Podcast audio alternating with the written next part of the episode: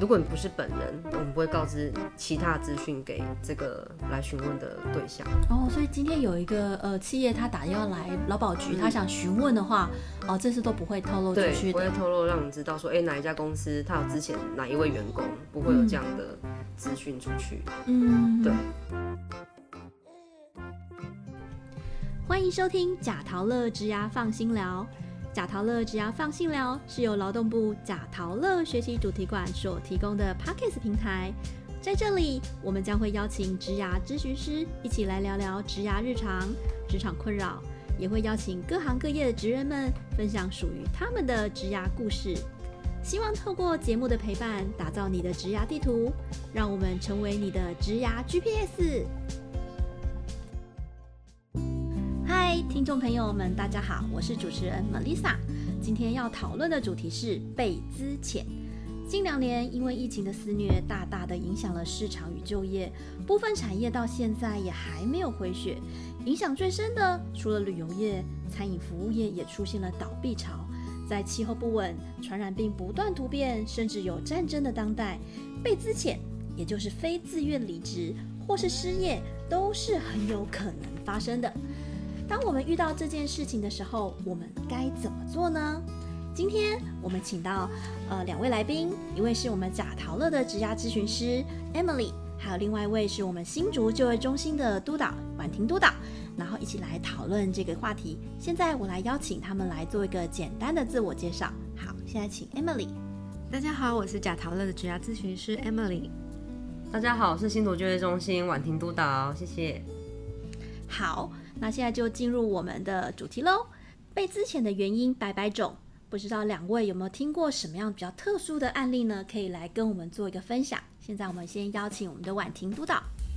好，大家好。那针对这个之前的原因，确实有很多不同的因素。对，那我们在自己在实务上比较常遇到，可能比较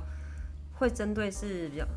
讲起来它是特殊的案例，会比较是遇到说，可能当我们的劳工朋友遇到劳资争议的情形，就是，诶，我认为就劳雇双方对于这个非自愿离职的原因有争议的时候，然后公司他也比较。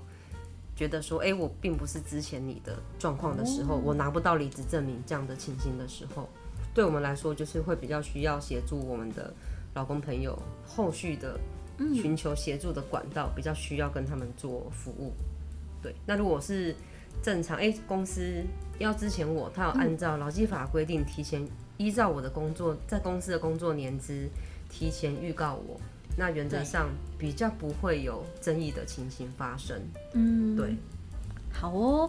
那我们接下来就请我们另外一位来宾，我们贾陶乐的职涯咨询师 Emily 来跟我们谈谈有没有听过什么样很特殊的案例的情况。嗯，特殊案例的话，应该是我以前做诶人资的自身的经历，就是所有的人资大概不太想要遇到的大姐这个状况。对，因为过去我曾经服务在呃上市上柜公司，所以呃当然因为环境或者经济因素的影响，所以当然呃公司有可能会面临的是呃解散或者是倒闭的状况。对，那那个时候大概所谓大量解雇的话，呃，以过去上市上柜公司来讲，大概人数都会到上千上，甚至到上万人。嗯，那这个的话就，呃，当然过去有一段历程，那呃，因为毕竟是大公司，所以它还是有按照呃该有的流程。那也很感谢那时候在当地的呃就业服务中心，他们我们也有做串接，然后他们也在、呃协助是就是之前劳工能够呃顺利转职或者是就业这个部分，也都给予很大的协助。嗯，这对我来讲算是蛮特殊的经验真。的。好哦，感谢两位来宾的分享。那这边的话呢，我们这边来也谈论一个案例哦。好，小美呢是一名刚就业的社会新鲜人，应征的职位为行销企划。在两个月的时间里，她从来不会迟交工作，也按部就班的按照前辈的方法来进行。但是有一天，突然被老板用赖传信息告知，认为他没有带动业绩的成长，决定要把他资遣。那接到这个讯息的小美感到十分的挫折、沮丧，心境上也觉得很彷徨。现在就想要请两位来宾会怎么样看待这件事情呢？那首先我们就请我们的婉婷督导。OK，好。然后因为这边有提到说小美是刚进公司两个月的期间嘛，对，好，那目前虽然在劳基法上面，他没有很明定的去讲说有没有试用期这个部分，但其实我们在实务上，当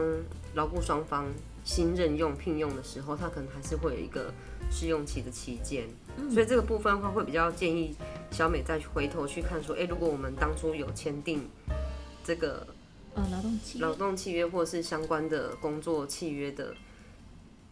白纸黑字的资料里面有没有写到说，哎、在这个定呃试用期的期间，是不是有明定有什么样的绩效目标或工作要求要达到？那要达到什么样子很明确的指标？嗯，对，那如果真的没有，公司又以这个条例来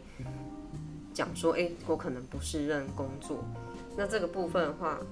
一个部分就是他是否要向公司争取相关后面的权益，就是一我要继续在公司任职，嗯，可能做什么样的调整，可以有继续在公司服务的机会。那第二个部分可能就是，诶，如果跟公司在这个部分是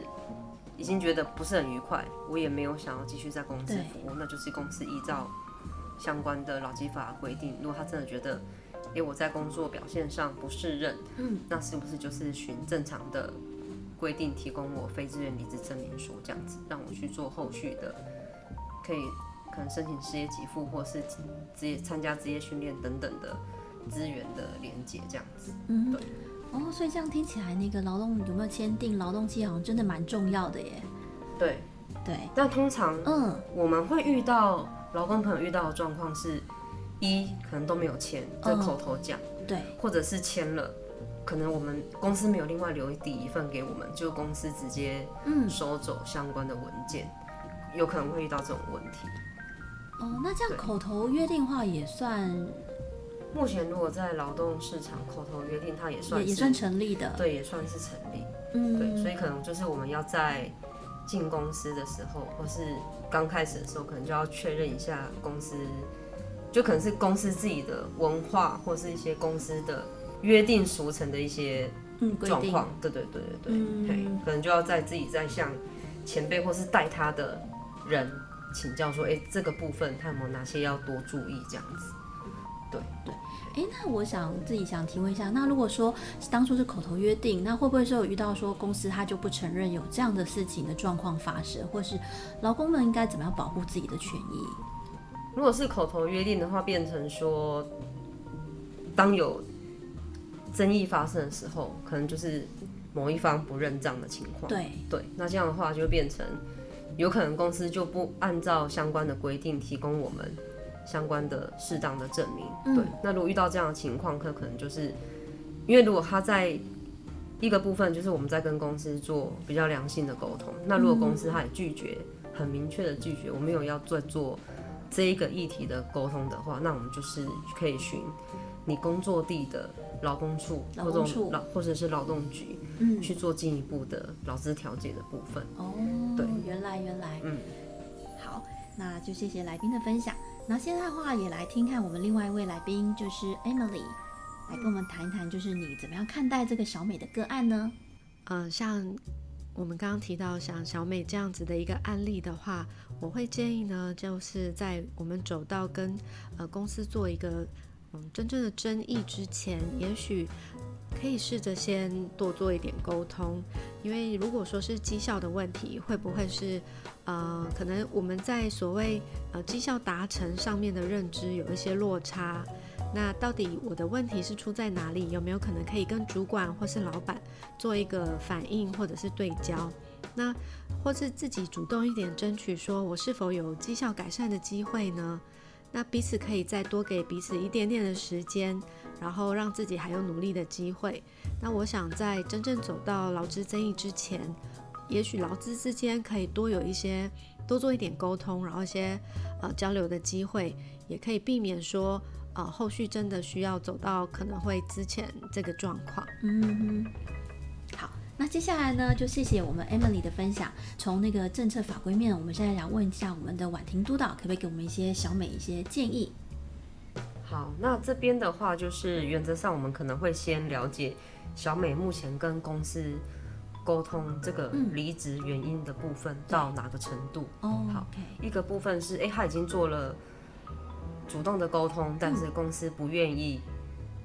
出面去做再进一步的沟通的话，遇到这样的情形，那是不是就是他是不是决定要以就是工作地劳工处的部分去寻求劳资争议的调解？，嗯，对，就要走到调解这个部分。嗯，然后另外就是说，就是另外后续我们就是原则在就业中心上，我们进一步主要提供的服务会是他后续就业的协助。对，所以就针对说待业这段期间，我们做就业的协助。嗯，那另外他去提了劳资争议的是否为非自愿离职这样的争议，去提出劳资争议的诉求的时候，他是同时可以来提出失业给付的申请。嗯，对，所以也会有后续有关失业给付申请的协助。对，那在后续一个部分，因为他刚好提到说，是不是在工作上的表现或是什么绩效方面，是不是公司觉得有疑虑，所以以这样的方式告诉他说，哎、突然被 fire 这样的情况。对，那如果像在我们就业中心的部分，也可以提供一个资源，就是有关于职业训练的资源，可以供他做参考。就说，哎、在待业这段期间，是否要寻求这一方面的增加工作技能部分，去嗯，去引导，针对引导他说，哎、后续再就业的话，可能他可以有更多的选择可以去做安排，这样子。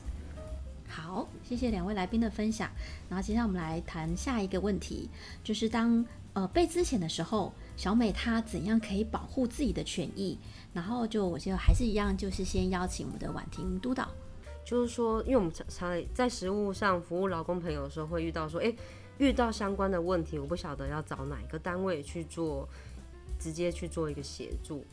那我这边再解释一个部分，就是，哎、当我们遇到有劳资争议问题的时候，那我这边提醒劳工朋友，那你可以直接找你工作地当地的县市政府的劳工处或者是劳动局去处理有关劳资争议的问题。那当你劳资争议的问题寻求解决之后，或是你已经拿到公司开立的非自愿离职证明书，那有办理失业给付的需求跟后续就业需求，那这个时候就是来到你就近的公立就业服务机构就业中心的部分，可以做后续这个部分的协助，这样子对。就是当我们遇到公司之前，其实需要考量到很多面向。那有关于法规面的部分，就是第一时间就是，诶，公司有没有按照我的在公司的工作年资依规定提前预告我有之前的情况？对，那如果他没有提前预告，就会产生费用的问题。嗯，对，那费用的问题还有另外一个部分，就有关于资遣费怎么去计算。那公司怎么按照劳工退休金条例的薪资的部分去计算给我这样子？嗯，对，然后另外一个部分就是说，哎、公司必须要开立。如果公司如果这个之前是成立的，那公司就依规定要开立非自愿离职证明书，哦然后他会不会在依照我离职后，原则上是三十天内要开立这个相关的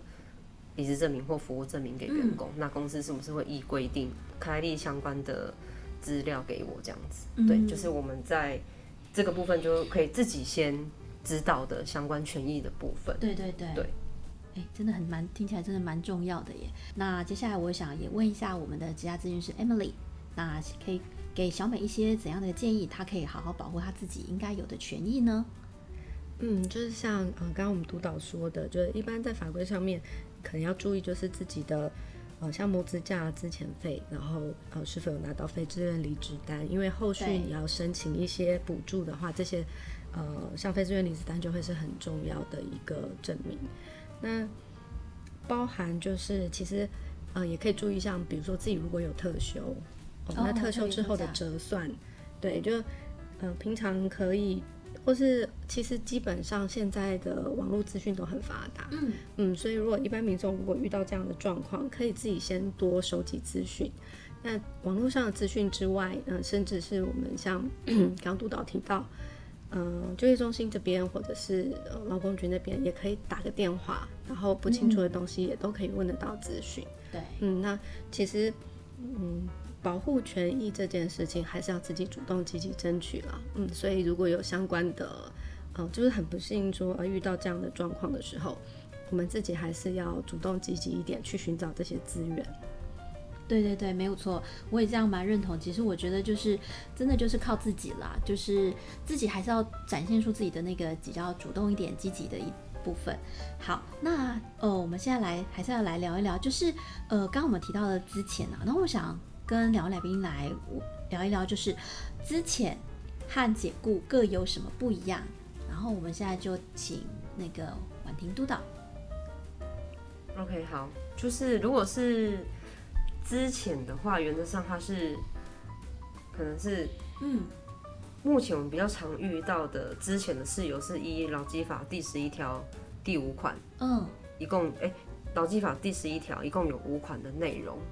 对不同的项目嗯去公司由公司来支遣员工的原因，对，那当然还有是有其他的原因，像官场歇业、停业或是迁厂，也都是原因之一。对对对那我们比较常看到的会就是由公司主动发出这个非自愿之前劳工的这个讯息的原因，都会在都是落在劳基法第十一条嗯五个款项的其中一个原因里面。嗯，对。那如果是，所以这个部分的话，就是可能公司就会决定是哪一个事由。好，那解雇原则上它也是公司来决定对什么事由。可是解雇的话，它比较倾向说，原则上比较以我们自己的法律就是一样是在劳基法第十二条里面，对，它是比较提到说，哎、员工在工作上的表现已经违反了公司的一些规定。嗯，那他有这十二第十二条里面有一些明确的说明，有提到相关的部分。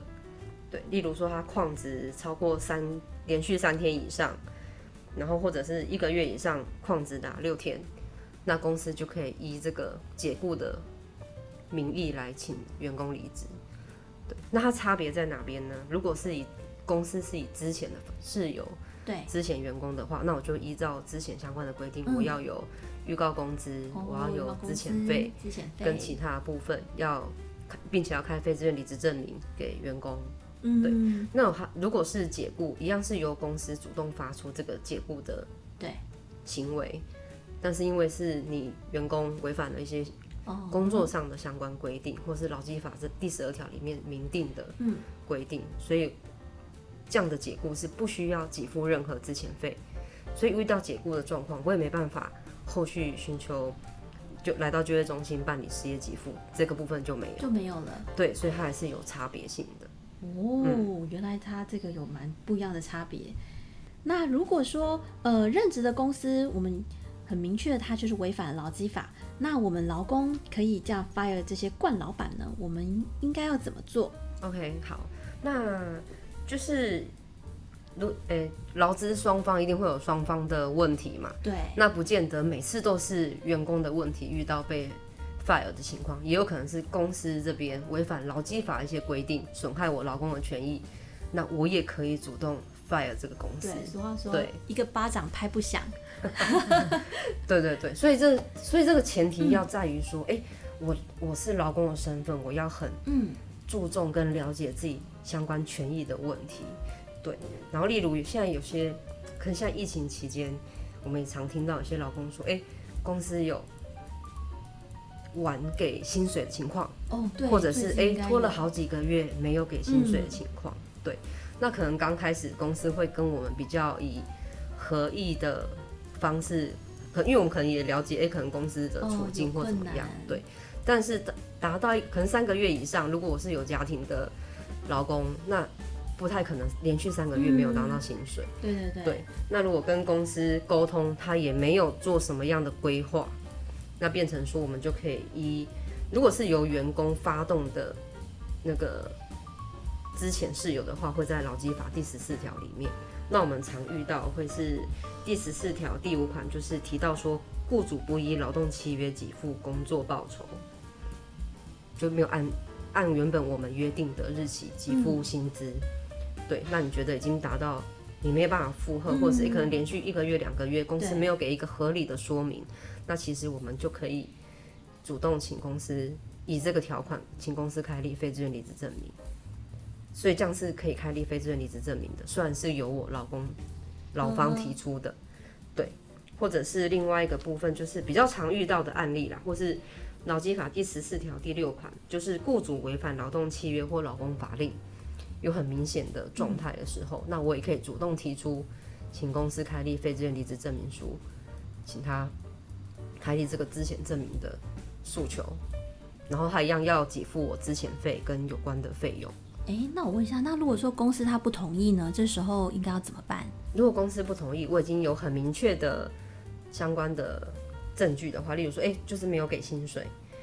那有相关的资讯的话，就是一样，可能就是透过劳工处去做劳哦，资争议的调解。一样还是找劳工处。对对，没错嗯没错。那不晓得 Emily 可不可以跟我们也分享一下？好，呃，我想法规的部分刚刚督导介绍的已经就非常清楚。那我这边可以给的建议是，当然，呃，虽然劳资双方偶尔还是会出现一些问题，但我们在呃走到争议之前，也可以真的就是说，如果你其实还是蛮想留在那边工作，有些时候我们还是可以多做一点呃试探或是反应，就例如。呃，我发现，诶，好像比如说我哪里的呃薪资或者是什么样的东西被算错了，那是不是就直接往，诶，哦，公司是不是欠我钱啊，或者是公司是故意的？如果说先往这个方向走的话，可能后面的处理就会，嗯、比较辛苦一点。那也许我们可以多做一点沟通跟反应，就是先去问一下人资部门哦、或者是去跟呃主管了解一下，就是说有没有是可能是公司有一些什么样的规定，然后他可以跟你去做一个解释，然后或者是说。呃，就是真的，因为有时候也是人为的东西，有时候还是会有算错的部分。对，对，那这部分可以先确认，然后这通盘的了解之后，就是都有反映过，然后也沟通过，那是确认说是公司有违法的呃状态的话，我们再去做后续的处理。嗯，其实我觉得这个听起来就又回应到刚才呃 Amy 有分享，其实我们每个人都要维护自己的权益，还是要自己主动一点啦，就是要算一下到底公司薪水有没有发错啦，等一下自己要做一个计算这样子。好，接下来我们来谈下一个问题。小薇听人说，尽量不要留有被资遣的记录，可能会导致下一份的工作不好找，而应该要主动申请离职，这是正确的吗？这个的话，我们就请我们的督导婉婷来跟我们就法规面来跟我们聊一聊。好的，对，那我们也会在，其实我们在实务上服务求职者的时候，也会常遇到这是求职者担心的地方。对，因为主要一个部分他会担心说，诶，如果遇到如果真的公司开立了之前的证明给我，那有这样的记录，是不是我到下一家公司要应征，呃，我要应征新的工作的时候，是不是公司他会晓得我有这样的记录，或者是诶，公司会不会去探寻我之前的嗯工作经历的情形？对，然后这个部分呢，我们还是会尽量跟求职者做一个正确概念的说明啊。对，就是我们就依依事实去做认定。对，对，一个部分是，哎、我们确实遇到公司之前的情况，对，那公司本来就应该要开立相关的证明给我们，嗯，对。但是我们可能在实务上比较常遇到的经验会是说，老公朋友遇到的经验会是，哎、因为劳基法第十一条第五款是老公对于所担任的工作无法胜任，但是其实很多很多老公拿到这样的证明的时候，其实他会有点疑惑，因为他觉得，哎、并不是我可能在工作上，公司也没有直接跟我说过，哎、我有不胜任的情形。但是当公司开之前的事由的时候，很多公司可能会以这一条来做理由，然后开立给员工。对我觉得这个部分会是老公比较担心的，就是说，哎、那我如果新进的公司知知道公司是这样开的，是会影响到我我面试公司的一些对，新工作的权益啊，或是公司会怎么看我这样子。对嗯那第一个部分，如果说，哎、我对于公司所开立的这个离职原因，我觉得不是这样的情况，嗯，那一个部分我还是可以去做一个争取。一个部分是，哎、我们先跟公司沟通，哎、这个离职原因是不是要再做理清？嗯，那如果公司愿意，他可能就是修改，另外做修正，再重新开立证明给我们，给老公的部分。好，那第二个部分遇到的是，可能公司现在也不愿意再去做更正，那他觉得，诶，或者是公以公司的立场，他觉得就是这一个事由，那一样就是他虽然已经拿到非自愿离职证明了，但是我们还是可以因为公司所开立的书面文件有对我有不正确的地方，那我可以一样可以寻求劳工处的劳资调解，那就针对这个离职原因的原因的部分，可以再去做他的诉求。嗯，对，这这个部分就是我们自己在，呃，劳工遇到非自愿离职的时候，一就是我们应该就以事实去做认定，因为一个部分就是如果你让公司不开立这个证明给你，自己申请离职，对，那某个程度是不是让公司没有依照规定，嗯，去完成相关后续他需要之前的流程？对。对，那第二个部分就是有可能会损害到我们自己的权益，嗯，因为当你可能当下没有想到说，哎、我可能会需要一段时间才能找到工作，可能需要办理失业给付的申请，对对对，或者是说，哎、我在待业期间有想要继续进修，参加政府劳动部所举办的职前训练的课程。那如果有这个非自愿离职的室友跟身份的时候，我所我可以利用的资源是比较广泛的。对，这个会不要到说，哎、我来到就业中心询问，哎、有这些资源，回过头我跟公司说，你可不可以嗯，开这个证明给我？但是前提是你们已经达成双方已经达成协议了，那刚公司当然有立场，不需要开这个证明。对对，所以我们就是依照我离职的事实，然后由公司正常的开立相关证明给我们。对，因为这个部分也是公司原则上，因为目前的个资法的关系，所以公司他也没办法去查询说前一家公司离职是什么原因离职，是自己离职还是非自愿离职，这些是查不到的。嗯，对对对。那其实的话来讲的话，其实每大家应该都会有点害怕啦，就是想说，啊，我今天我要被被资遣了。有的人就会想说，我好像很怕被留下这个求职上的一个记录，然后或者是说公司他有可能就会用这样的话说说，哎，你这样会留有记录哦。然后所以就很多老公就会这样放弃了自己的权益。嗯然后就是婉婷刚刚也帮我们分享了很多，就是还是要按照这个事实来认定。因为刚刚其实也有谈到说，其实那个企业它在劳保局它是找不到员工之前的记录的，找不到，这个是找不到的。嗯，对应该是说我们对，它就是基于各自的部分，我们对于劳雇双方有这样之前的记录，任何人来做询问，原则上我们是，如果你不是本人，那我们不会告知其他资讯给这个来询问的对象。哦，所以今天有一个呃企业他打电话来劳保局，嗯他想询问的话，哦，这次都不会透露出去，不会。透露让你知道说，哎、哪一家公司他有之前哪一位员工，不会有这样的资讯出去。嗯，对。我们现在就是呃，请两位来宾最后呢，可以给我们受到这些资遣的劳工说一些勉励的话。然后现在的话，我们就是请我们的职涯咨询师 Emily。当然，因为受到大环境影响的因素，或者是每个人生涯上面可能都有一些原因，啊、如果有一天啊、遇到了之前的状况的被之前的状况的话，嗯，当然也许心里面会觉得有一些挫折，那不晓得为什么是我会遇到，那这种心理上的冲击，嗯，我们可能还是会需要有一点点时间去沉淀。那如果说你有感受到这样子的压力跟呃情绪上的消化，你可以找你身边的朋友或是亲友家人，能做一点呃舒压或者是诉说，那或是坊间也会有一些课程。那当然，呃，我们也是期待，就是我们所遇到的公司，它都能够在呃合情合理合法的状况之下，给我们一些资源。那也不要忘了，就我们自己也要呃主动的去了解说，例如刚刚我们督导提到，其实政府有给我们很多免费的，或者是说有补助的学习课程跟资源，那我可以去运用。虽然这一次可能有一个呃中断的职涯中当中，好像是一个中断的情形，但我们也许它也会是我们一个转折，是我们在学习的一个机会，或者是重新自我检视的一个机会。那我们、呃多去了解身边可以用的资源，那帮自己身上再多背负一些诶新的技能啊，或者是在职涯上面有一些新的不同的发展的可能啊、我们也可以比较呃正向的来去看待。那如果说在接下来的发展上面自己有一些迷惘或者是困惑，那或是有什么样的压力，希望能找人诉说。像贾陶乐也有免费一对一的指压咨询，那也很欢迎民众，他可以到呃贾陶乐的官网上面去做预约。那我们的呃就业中心也都会有专业的人员给予在待业期间，呃你有需要什么样的协助，呃在就业中心的部分也都会有很专业的协助。好，谢谢 Emily 的分享，然后也请我们的督导给老公朋友一些勉励的话。好，OK。然后就是因为这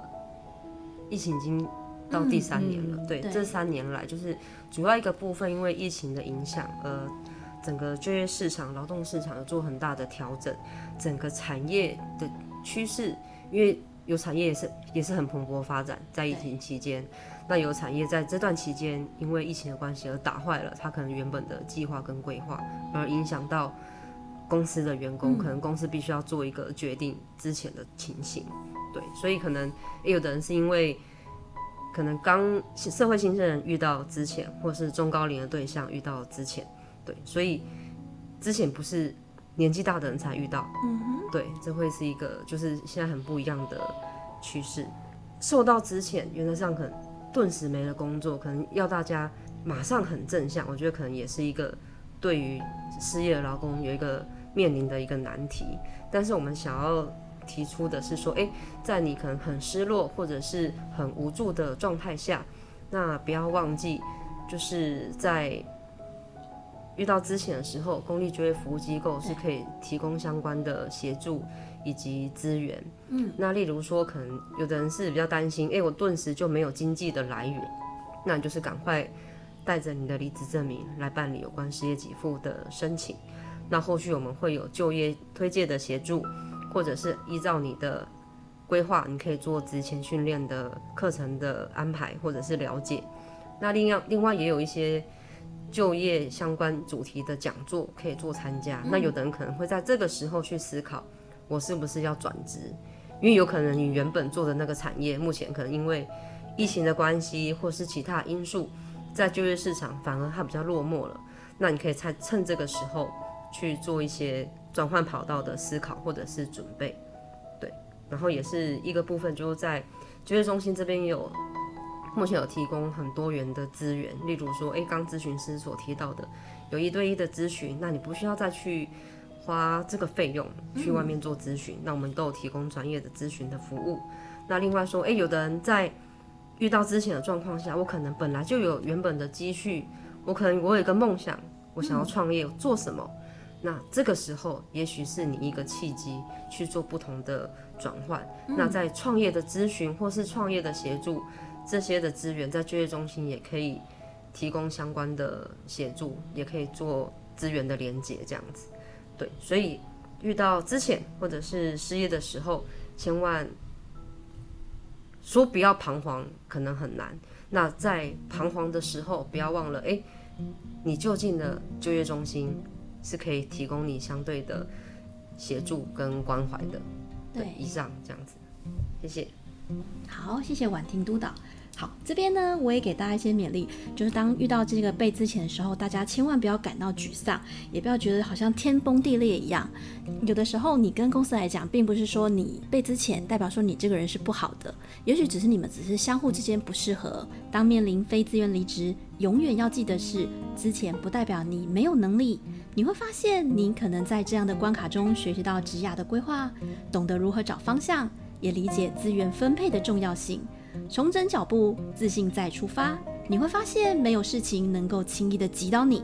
希望本集的节目内容可以带给我们听众许多收获。如果听众朋友们还有其他想问的议题，欢迎在 p a c k a g e 中留言，或到粉丝团、IG 私信小编哦。那也请呃两位来宾跟我们的听众朋友说声下次见，拜拜。讲下咯，拍架腔下来讲下。讲课喽！大家一起学课语。本集贾陶乐课语小教室要学的是做有兴趣、有能力马很上忙去做的事。做有兴趣、有能力也肯努力去做的事。做有兴趣、有能力马很上忙去做的事。你学会了吗？如果您喜欢今天的节目，欢迎到贾陶乐脸书粉丝团留言分享你的植牙大小问题，也可以发文分享您的收听感想，并 #hashtag 贾陶乐，让更多的人一起来关注植牙。贾陶乐植牙放心聊，我们下次见喽。